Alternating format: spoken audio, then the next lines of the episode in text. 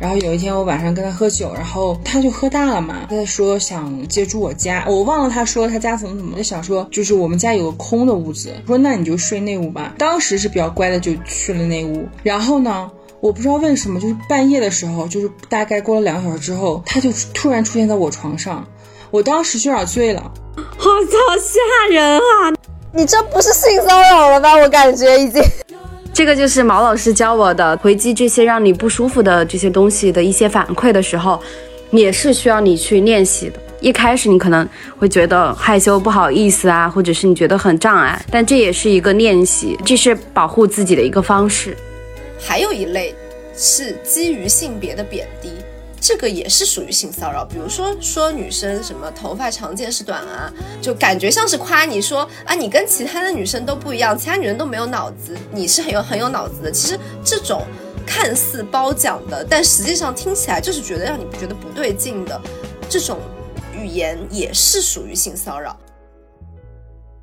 Hello，大家好，欢迎来到 Around Thirty 的第二十八期播客，我是主播 Doris，我是查查。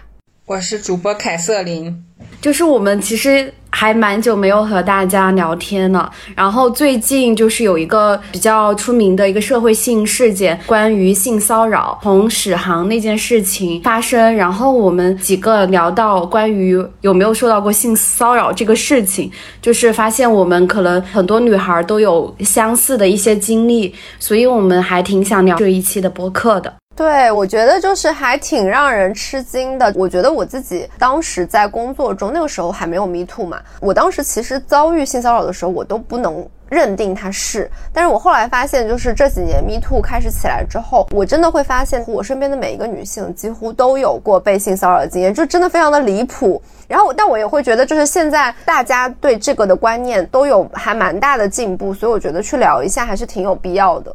那你们有没有就是遇到过性骚扰呢？我现在能够想到的，可以说是有三个，我自己感觉比较明显的。有一个，我觉得可能都不仅仅算是性骚扰，就还蛮严重的。就是我小学四年级的时候，在我等车的时候，有一个男性就是过来，然后就摸我的下体，就是直接伸进来摸我的下体，就非常的非常的离谱，有一点算是性侵了吧。我现在能很平静的讲，就是因为我对这个行为太陌生了，我都没有办法去认定他对我造成了什么创伤，我非常非常的懵，完全没有任何的性启蒙。但我记得我那个时候其实是受到冲击的，就现在看起来应该没有什么影响，但是我那个时候是受到很大冲击的。然后我还不敢跟我妈说，我憋了一周，实在是太担心了，因为那个时候就是完全不知道怀孕啊什么的是怎么回事，然后就很担心自己会怀孕。然后我后来就哭着跟我妈说，我说我被这样子了，就是我会担心我怎么怎么样。然后我妈妈她就笑，她就说放心，就是你不会怀孕的。她跟我说的是精子和卵子结合了才会怀孕。完全不能解答我的疑惑，然后我就说那那万一那个人手上有精子呢？我妈就说这个事情是不会怀孕，你放心。就是后来我比较安心了嘛，但是嗯，怎么讲？我会觉得就是那个时候大家其实都没有受过比较好的性教育，其实是会造成一些困惑的。但是后来我妈妈她有一点做的比较好的，就是她在我很小的时候，可能就是那个事情之后，她就跟我说，永远不要跟一个男性在密闭的房间里共处一室。连你外公都不行，他会很早就会提醒我不要把自己置于这样的情境里面，因为有可能会有危险。对我觉得这个提醒还蛮重要的，所以后来我一直都还蛮小心的。后来我再能想起来的性骚扰，就是我工作之后有一个比较恶劣的，就是当时我跟那个性骚扰我的那个对象是算是朋友吧。当时他跟我讲的话让我觉得非常的不适，是在一个比较公开的场合，有一些性意味的。那种玩笑或者回应，然后我听到的时候，其实我真的懵了。我当时真的就不知道要怎么回应，就只好大笑，就是然后走开。其实我非常非常的尴尬，并且我很想就是告诉他可以不要跟我这样说话，但我那个时候完全不敢。后来我把这个事情告诉了我一个女性朋友，结果没有想到我那个女性朋友就告诉了那个人，然后那个人他就在公开场合说：“你说我性骚扰你。”你是不是脑子有病？你是不是精神病？他说你就你长这样，谁会性骚扰你？我那个时候真的特别特别的呃无助，就是我会觉得他好像是另一种创伤。但是那个时候，其实我身边的那个环境里面，其实没有人能够去笃定的说那就是性骚扰，没有人可以告诉我，真的没有人告诉过我，没有人站出来。就当时是我们有一个群，大概有个三十几个人，都是关系还比较近的，你不能说他很好吧，但是都很近。但是在那个时候，没有一个人站出来为我说话，所以我在那个时候是非常非常的孤立无援的。我觉得那件事情其实对我还是造成了一些创伤的。然后后来我就疏远了那个圈子，并且呢，就是我现在就再让我去回看，我会非常坚定的回击。但我觉得那个时候真的是，我我觉得是在观念上就是没有一个确认，我都不敢说我自己是碰到了性骚扰。但现在看，我就完全就是。就当时真的，他当着我的同事的面，我觉得非常非常的难堪，然后非常非常的尴尬，非常非常的不舒服。但是好像就是我，我觉得真的就是要去当面的回击是非常非常需要勇气的。所以我还挺能理解，就是现在在很多 case 里面的那些女孩，她们会出现那样的回应，我觉得真的非常能理解。我那个时候的回应，在别人看来可能也是一种，或者是迎合，因为我笑了。但是我现在可以非常笃定的说，那就是性骚扰。还有一次，就是我另外一个也是工作中，就在电梯里面的时候，就是电梯很挤，然后有一个男性的我认识的一个工作上的伙伴拉着我的胳膊，把我拉到一边。其实那种身体触碰让我非常非常的不舒服，但是我在那个时候我也没有办法去说出，就是我很不舒服，请你不要这样做。因为他看起来好像很友善，我不知道你们能不能理解。我明白，就像姜思达，他不就是说史航就觉得他帮助过他，他的人在某些方面其实可能是挺好的，是一个很乐于助人的人，但是他没有想到说他居然就也能做出这样子的事儿，就是人的复杂性。在 Me Too，大家还没有对这些性骚扰的事情有广泛讨论的时候。这些行为真的，你你就是很困惑，然后你很不舒服，但是你不知道要怎么去理解自己。我觉得是有这样子的困惑的，嗯，然后我的经验就是这样。我觉得就是刚才查查说那个事儿，真的就是面对这种事儿，真的过去吧。我觉得就是女性长期从小到大被压抑，不太会学会愤怒，所以说真的。非常能理解，真的很难去反抗，而且你周围也没有人会帮助。但是我觉得，我相信我经历过史航这个事件的发酵，然后我觉得如果在现实中，我觉得女性的这个性骚扰意识也提高，我觉得我会更敏感。比如性骚扰是什么？对我以前会觉得有一些浅显的性骚扰不叫性骚扰，然后现在我觉得除了我自己，然后旁边女性肯定也会，我相信他们也会帮助我，反正我会帮助他们。是的，是的，我现在在看到性骚扰，我绝对会站出来去反对。我也会，而且我觉得很多那些被性骚扰的对象，其实都是可能偏十八岁以下的，特别是一些小朋友，因为他们那些人其实就是那些性骚扰的人，其实他们就是专门就挑那些弱者欺负，我是这样觉得的。那我分享一下我性骚扰经验，就是。令我比较印象深刻的是两个事情，都发生在澳洲嘛。然后当时我在留学的时候，第一个事儿是我做兼职。当时留学期间，我非常喜欢做各种兼职。然后我们当时我我的那个兼职是在保健品店做销售。然后我们那个老板其实是个中国老板，就中国人，但是他五六十岁吧。我们有一次一起就是兼职员工吧，然后一起聚餐。然后还有他，然后我们当时其实就喝了一点酒，但是我没有喝醉。然后当时就是我算是一个就是管兼职团队的一个小 leader，是一个比我大十多岁的女性吧。然后他就说让我跟他们打一个车。当时就是那个女性，然后我还有老板，然后我们三个人然后一起打车。然后因为老板醉了嘛，然后他说就是我们先送老板到他的家。我不知道为什么中途这个女性就走了，然后最后这个车里只剩我跟那个男老板。我就说那我还是给他送到家吧。给他送到家之后。后，然后他就把门一关，开始拥抱我。非常幸运的是，他因为真的有点醉了，我没醉，然后我就挣扎挣扎，然后就跑了。应该叫性骚扰吧？我感觉差不多就要强强奸了吧？对，我觉得这是强奸未遂，我觉得是也有性侵的部分，已经算构成了。哇，好恶心啊，好吓人啊！天呐。因为他当时没有得逞，他后来就对我特别恶劣，态度啊什么都特别不好。然后我就觉得，那坚持到处都有，我也没有必要在你这儿留着吧。然后我就离职走了。他对你这样，他绝对对其他女性也会类似的。对，而且我觉得那个女性就有点坏。我觉得，我觉得他好像是故意提早下车。他其实是那个男老板的帮凶。我觉得，嗯，我也觉得是。他怎么能放心呢？你一个女孩陪着。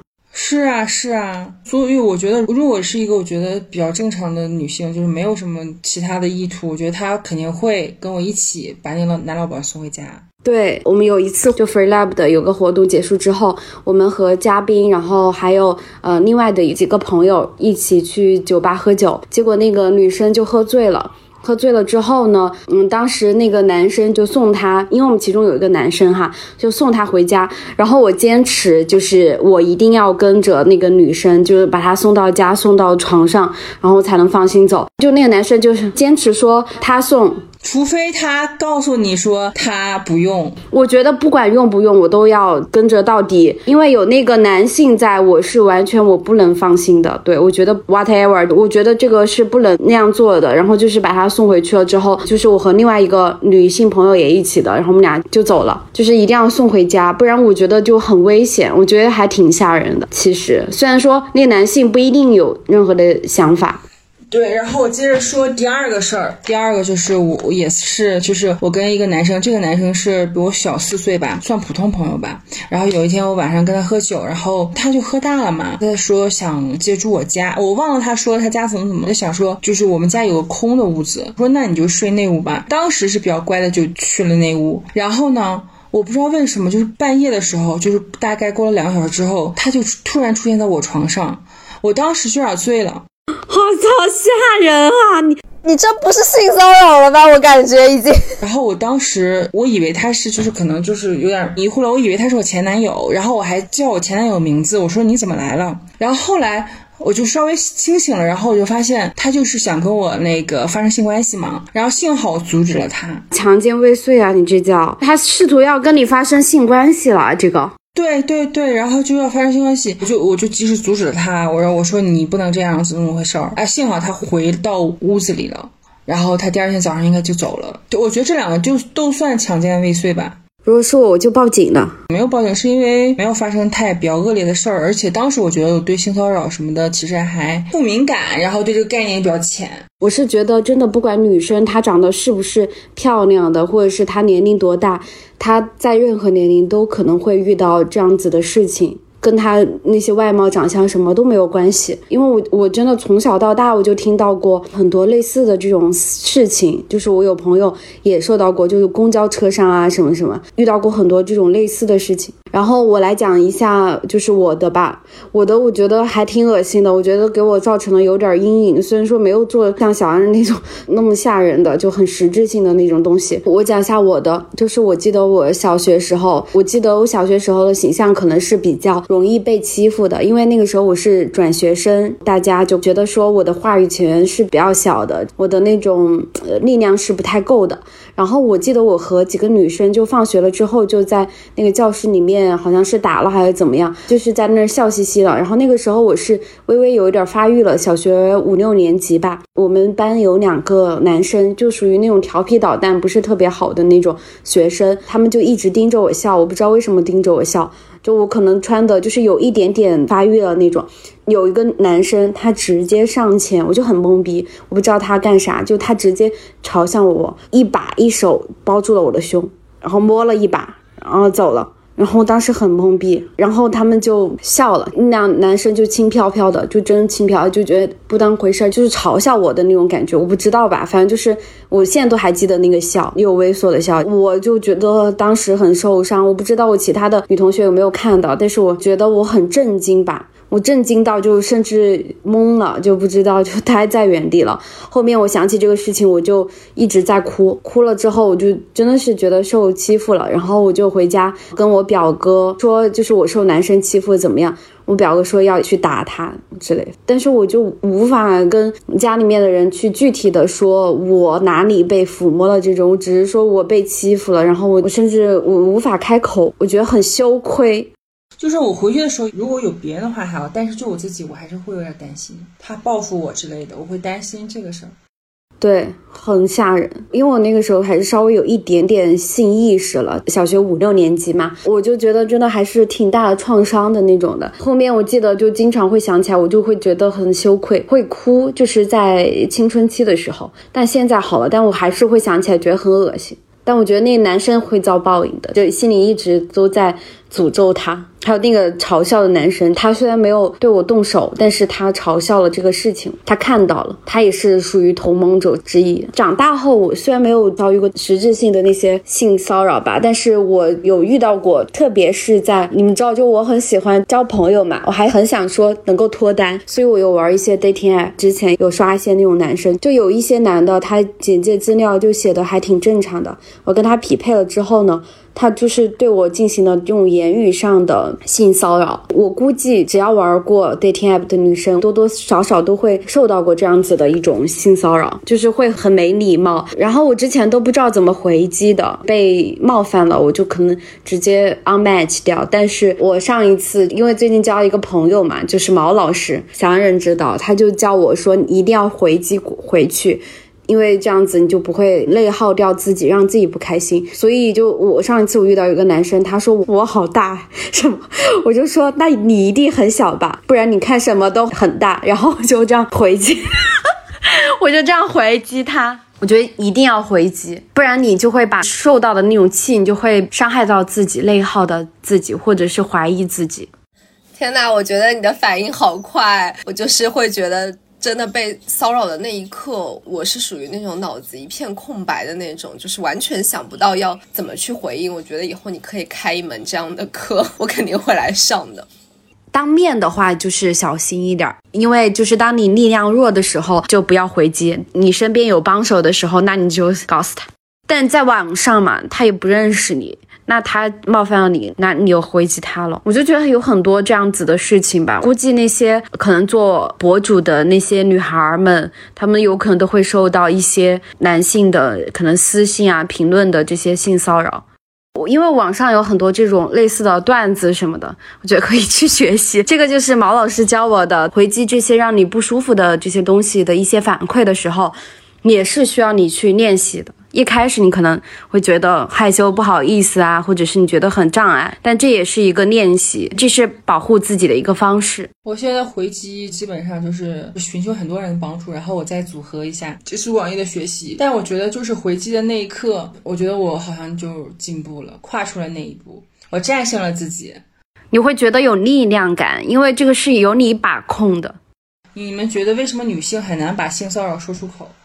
就我觉得。一个女性要去讲述自己被性骚扰的遭遇，首先她可能得自己先认定这是一个性骚扰，但是我会觉得在认定上面其实并不是一件容易的事情。嗯，就是刚才看到你们两个分享了这个就是自己的经验嘛，我也挺有感触的。就是，嗯，我最近刚刚结束了一个培训，那个培训呢是。教我们去设计一个跟性别、性取向，然后关系多元相关的某一个议题的培训师的课程。然后我当时选的就是因为史航这个事件和我自己的经验，我选了一个跟性骚扰的幸存者工作的咨询师的一个培训。然后在做这个课程的过程中，我意识到，其实对于性骚扰的认定这件事情。是非常非常重要，但是其实是我们在我们普遍的这个社会语境里面是非常缺失的。我在这里分享一下，有的可能会超出你们当下的这个认知。反正当时我自己也有一点被震惊到，就是呃，怎么样，哪些行为可以被认定成性骚扰呢？第一个是性胁迫、性触摸，这个大家应该不会有异议。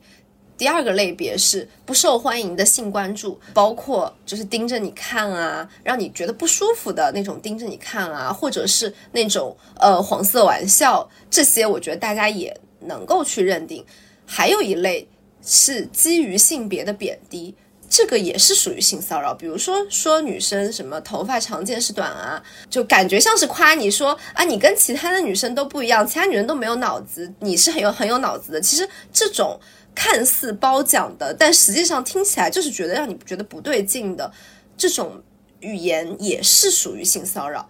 所以我觉得，一方面就是我们可能目前对于就整个社会讨论性骚扰的时候，其实对于第二类不受欢迎的性关注和这种黄色笑话，现在都还没有能够去认定成性骚扰这一类，我觉得实在是太普遍了。就是所以我会觉得，一方面是我们要意识到性骚扰真的是一个很普遍的，每个人可能都会碰到的问题。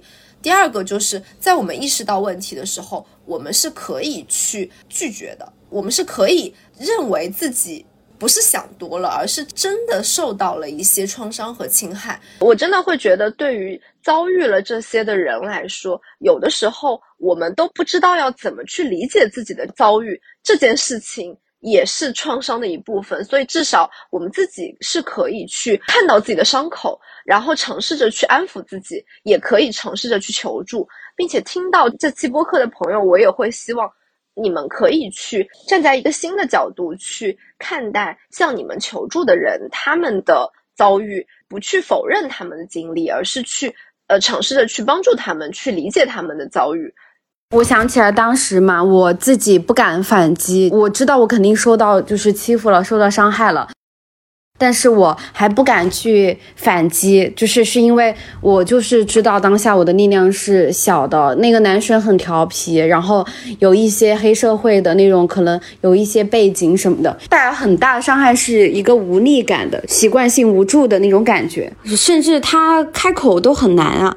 对，就是那种我已经能处在一个权力的下位，所以我被这样子的。骚扰了，让我很难受。可是我也没有办法去求助，就是一方面可能求助也得不到你想要的帮助，一方面是你可能会引来第二次的报复。我觉得这本身就是一种新的创伤，因为他是权力的上位者。你你想一下，你就是会想说，那我该怎么去求助呢？找到一个帮手，然后能够帮我呢，对吧？对，性骚扰就是一个权力的议题。就我们承认这一点，才能够在那个基础上再去帮助那个幸存者。就是我会觉得看到里面的这个权力差是非常非常重要的。他还觉得毫无所谓，觉得很轻浮、很轻飘。他对这个事情他是有掌控欲的，他是可以随便伤害你的。而且我觉得，为什么那些男的会这样肆无忌惮的伤害我们？是因为我觉得这个法律没有保护，就是在性骚扰这这一块领域，就受害者没有得到法律保护。比如说，我听到就是别的女性说性骚扰这个事儿，然后呢，大部分我们可能会说，或者其他人会告诉他说忍一忍吧，特别是千万不要报警或者不要说出去，因为这是很羞耻的事情。这是他们告诉我们的解决方式。他们把贞洁这些看得比你受了伤害更重要。对我也会觉得在。系统性的层面上，整个幸存者是非常缺乏比较成体系的这种保护的流程的。呃，我当时在找资料的时候，我就会发现，企业里面现在有比较明确的反性骚扰的整个程序的非常非常的少。然后性骚扰又很难取证，因为它基本上都发生在很隐秘的场合，就是真正能够去诉诸法律，并且能够获得一个好的结果的，我们其实。都能看得见最后是怎么样的结果，就是我一方面会觉得有一点沮丧吧，看到这些，但另外一方面我会觉得就是在系统性的保护现在还在完善中的这么一个状态下面，每一个见证者或者每一个听到这件事情的每一个普通人都变得很重要，因为在缺乏系统性的。帮助的资源的情况下，其实每一个见证者、每一个幸存者身边的人都变成了能够给他非常关键的帮助的对象。我自己是会觉得，我的就是有一点像是那种意义感或者是使命感会更多一些。系统性的让我们整个的弱势群体的无助感，它没有一个很完备的保障。还有，我会觉得说，很多男性没有把女性当成女性，他们只把女性当成一种性客体，所以他们会觉得不把你当人之后，他觉得就是可以肆意妄为的对你做一些事情。就对于他们来说，可能这也涉及到他觉得好像是，就是你越有权利，就是好像就是可以性骚扰的女性就越多。就我不知道啊，你们有没有这样的感觉？好像就比如说之前闲的那个事，就是因为不是性骚扰他的人，他是有某种权利的。对，其实我知道也有一些女性，她也会对男的性骚扰。对，其实性骚扰是不分性别的，因为它是一个权利的议题，所以在权利的位置上处在下位的。个体就是会变成被性骚扰的对象。我当时也找到，就是那种在企业里面，在那种秩序森严的企业里面，如果是一个女上级和一个男下属，直男下属的话，直男这种在其他场域里面都是非常特权的阶级，也会在那样的一个权力失衡的场景里面，如果他处在权力下位的话，他也是会受到侵害的。包括像就是男性的性少数的人群，其实性骚扰真的是不分性别，它只是一个跟权力有关的议题，在特定的语境里面，任何处在权力下位的人都是有可能的。那我们如果遇到了就是性骚扰的这种事情，那我们应该怎么去应对会比较好呢？能够帮助到自己呢？我觉得最首先的就是自己要认可自己的感受，就是你在这一类的行为里面感受到了不舒服。那么千万不要去否定自己，觉得自己是想多了，就是不要去站在那个骚扰者的立场去思考，他可能不是故意的呀，他可能是好心啊，一定要站在自己这边去相信自己的感受。其次，我觉得说实话，我不是很确定大家身边的环境是不是安全，观念上是不是够进步，能够去理解自己的这个事情。但是我会觉得，如果说你身边有一个安全的倾诉对象，那么你是可以去寻求一些帮助的。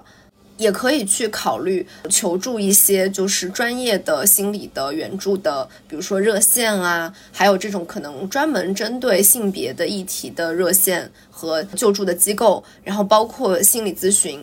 我觉得有一个安全的地方，有人能够理解到你的感受，有一个空间能够可以让你存放这个感受，我觉得是一种还蛮疗愈的状态。啊，我还想就是补充，因为我最近有看一本书叫 Option B 嘛，然后里面有说有一些研究表明，就是对所有经历过悲剧事件的这些人，然后如果他们敞开心扉去公开谈论自己的这些不幸的可能遭遇，其实是有助于他们提升或者是恢复往日的这种心理健康的状态的。跟朋友和家人聊聊这些话题，是可以帮助我们了解自己的情绪，然后也可以感受到被理解和被关心。对我来说，我的应对方式可能就是，比如说之后再有对我性骚扰人，我可能就是我会把我拒绝态表示的明确、坚定的告诉对方。我觉得我以前可能没有那么坚定，但是我现在会非常坚定告诉他，他的行为就是我觉得是性骚扰，或者说我对他行为感觉非常厌烦。如果他再继续下去，我会报警。这个是我的第一种解决方式吧，然后其他的我觉得。我就是可能不会再跟男性同处一室吧，或者说是晚上再跟他们去喝酒什么的。我觉得，我觉得还是很有可能的，就是基于我之前经历。然后比如说喝酒之后，我一定会找女性送我回去。对，你知道吗？就是之前有和男生约会的时候，他们约我什么下班之后啊，什么九十点啊去喝酒聊天啊什么，我觉得都要变得谨慎。就其实这个就是一个性暗示了。我大学的时候我完全不知道嘛，那个时候太小了，然后。然后就不知道这些东西，然后就有差点被那种，然后也是跑了。我突然想到，我后面问我男性朋友，他们说，如果一个男的晚上九点之后的酒，他其实就是那种脱了裤子来的这种状态，跟我讲问，然后我就嗯理解了。但是我觉得这是他们自己的问题啊，其实跟我们有没有关系。我我觉得有时候你你叫我出去干啥，我就是会。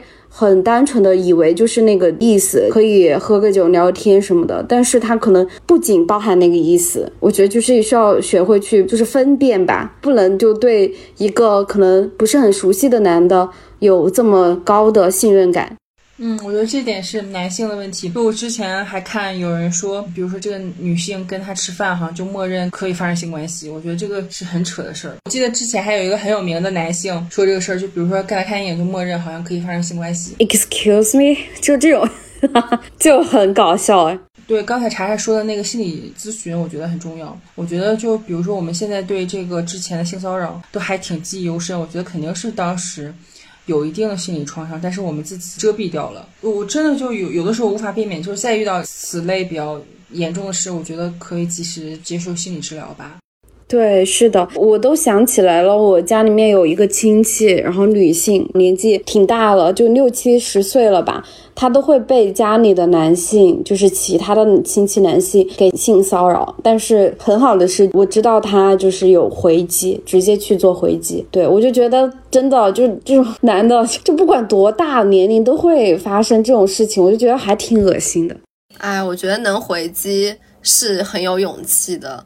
但是我还是想说，就是如果说你现在没有这个资源去回击，也不需要勉强自己，还是在那一刻，我觉得照顾好自己是非常非常重要的。就是当你觉得自己没有能力去回击的时候，那你先躲避，你先不反击，你可以就是去积蓄你的能量，就力量，就比如说去事后，你可以保存这些相关的证据，或者是说把这个事情能够尽量记录下来之类的，你之后再去报警。或者是再去找其他的人去求助，然后去帮你解决处理这个事情。对我觉得这种方式就很多了。当你有能力的时候，你身边有一些。其他的帮手的时候，你其实当时你就可以去直接的回击。就比如说很多女性，她们在就是一些什么公交车上啊，或者是地铁上发生了这种性骚扰的事情嘛，被人偷偷拍，或者是说被摸这种事情，我觉得是，嗯，如果你发现第一时间发现，那你马上一定要回击，因为地铁上这么多人，他们是完全有能力去帮你的。然后你有力的回击了之后，他下次他心里会没那么。再大胆去伤害另外的女生，这是我之前在一些电视上或者是其他的，反正就是可能读物之类的学习到的。我就觉得这种事情还蛮多的。如果是感受到冒犯，就直接表达吧。对对对，我觉得如果说那个环境能够让。我们去直接表达的话，表达出来，它一定是非常有意义的。不管是去威慑骚扰者，还是去激励有同样经历的人，我是非常非常钦佩那个表达者，以及我会非常非常看重每一个表达的意义，不管它最后的结果是如何。然后我也会告诉自己说，不管是我身边还是网络上看到有表达的人，我会一定去用我自己微小的声音去声援他，这个是我自己能够去做到的。就是像我们今天这样子去聊，其实也是在消化我们过去的这种经历，可能无助感当时的。我觉得你说出来的，其实你的很多东西你被看见了，其实是会帮助你的。我是第一次说这个事儿，我应该之前没有跟任何人说过这个事儿。我觉得表扬一下自己，好勇敢。对，我觉得我们都要表扬一下自己。那接下来我们就进入个人分享环节吧。感觉有很多东西要分享，因为我们已经有四个月没有跟大家就是聊一下我们最近的近况。对，我先聊一下为什么四个月没录播客吧。好好，哎，为什么呀？我都不知道，我就感觉好像是我自己是有一一段时间的那种疲惫期，然后我就觉得好像没有很大的那种表达欲了，就是关于自我的这些表达。我觉得我这四个月真的就不知道要讲什么主题，正好史航那个事情，然后看到了，然后我就突然想，那我们就是聊性骚扰，就是性骚扰这个事儿激发了我的表达欲，然后我就说，那我们聊性骚扰。我记得这个主题啊，应该是我提的。然后最近就是遇到一些事儿，因为我我之前有三个月在游荡之中，然后可能也没有遇到什么特殊的事儿。两个事儿吧，一个是烧烤店差点把一个男的打了，然后一个是跟房东吵架，觉得可以聊一下愤怒这个事儿，因为我觉得这个一直是我的一个课题，然后我今呃。稍微解决一下，所以说确实是因为遇到一些事儿，然后我突然想聊愤怒啊、松弛感呀，还有性骚扰，反正这三个话题我都想聊。我为什么没有想要录播客？我知道为什么，就是今年我感觉我自己连播客都很少听了，我听播客的时间也大幅降低。我不知道是不是播客这个行业大家聊到现在没什么话题聊了，还是怎么样？就是我不知道，就今年感觉播客对我失去了很多吸引力，当然现在还是很有吸引力的，但是那个吸引力下降了很多，会感觉好像我其实会有一点不太确定，就是说去。谈论这些，或者是以一种很知识分子的方式去谈论这些，对具体的生活到底怎么样去有帮助？可能我自己感觉到，我能够去接触到的这些播客的内容，对我具体的生活好像失去了一些帮助，或者说我对那种谈论的方式，它对我来说失去了吸引力或者启发性，就是会把精力放到一些别的，就是更具体的事情，或者是更不具体的事情上。就是我会感觉那个播客这个渠道，播客这种谈论事情的方式，它有一点。漂浮，就它又没有那么的具体，同时它又非常的理性，又非常的逻辑，很概念性，很观念性啊。然后我就觉得有一点厌倦了。我觉得是，嗯，做播客的话，对我来说，一种是记录自己，呃，这一段时间的一些想法、价值观；还有一个的话，就是可以跟你们俩聊聊天，我觉得感觉很好。然后还有一个的话，就是我会觉得，我希望。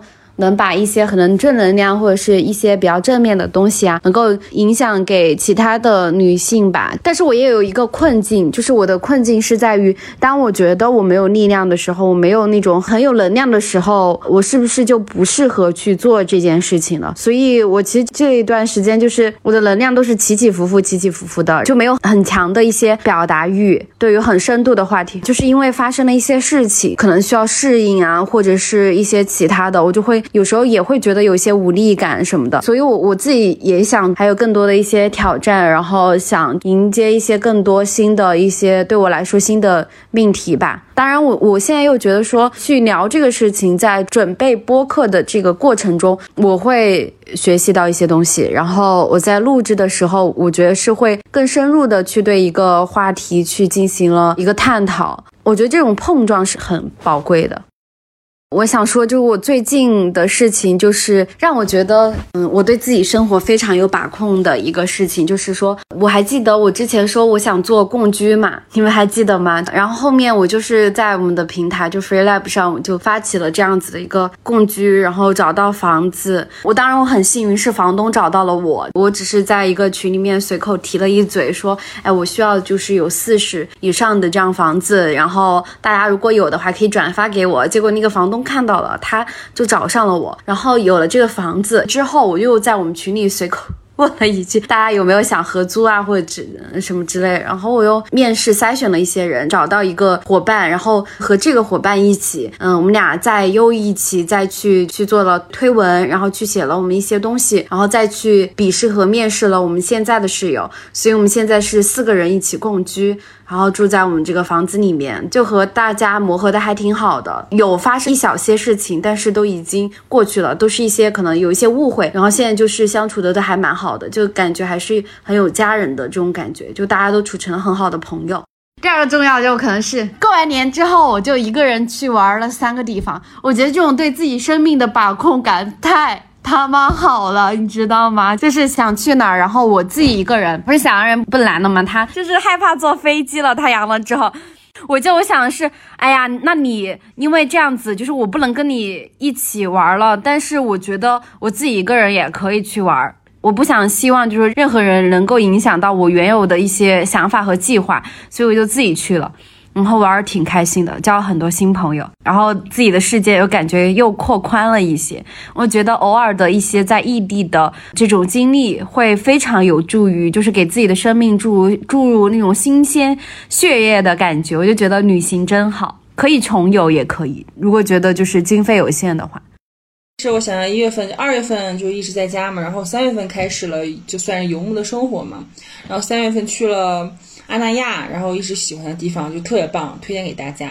就感觉是一个乌托邦吧，然后风景什么也不错，但是就可能冬天有点冷。对，就是美中不足的地方，就是很美的一个。我突然想到，就是我，你知道，就很巧的是，我最近那个约会的，就是那个那个男生，他就是也去过。那边他朋友圈的第一张照片就是去的阿拉亚的那个教堂，那个我我我还没去，我所以我 就没跟他聊。哎，你跟他聊阿拉亚呀？你说你朋友去啊，去了，然后告诉你，对吧？我如果看一个人发阿拉亚，我会非常激动的。很推荐哦，可以去个三天吧。他住宿还是有点贵的，所以说我就待了三天。而且他经常会有一些活动，比如戏剧节呀，比如说一些书，一些比较有名的作家会来做一些沙龙，它的活动非常非常多。然后它的所有的建筑都非常非常美，它的海也很漂亮。它的阿那亚礼堂，进去阿那亚礼堂你就可以冥想，就非常非常适合冥想。然后还有它的孤独图书馆，它建筑真的是非常美。然后就是你能感觉你好像到了一个乌托邦里。然后就是因为就是阿那亚没有直飞大理的。飞机嘛，然后我就去了附近的北京，然后因为我之前不是在北京工作过两年嘛，然后有一些朋友也是好久没见，然后就见了很多朋友，然后大家可能都要很多人要离开北京吧，基本上就是北京那两周就每天中午见一波人，下午见一波人，晚上见一波人。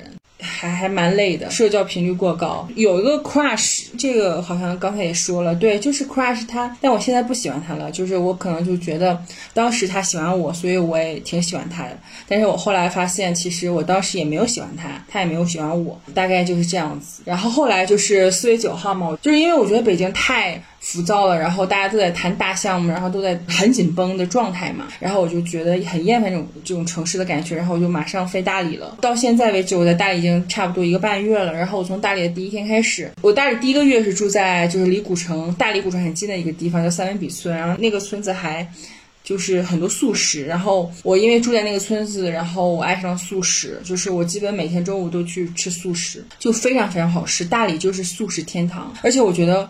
素食会可能因为少油少盐会让你的体重减肥吧，有这个功能。然后，但是我现在也没有说特意想减肥。然后，我现在就是想在大理好好爱自己的身体，与我的身体和谐相处吧。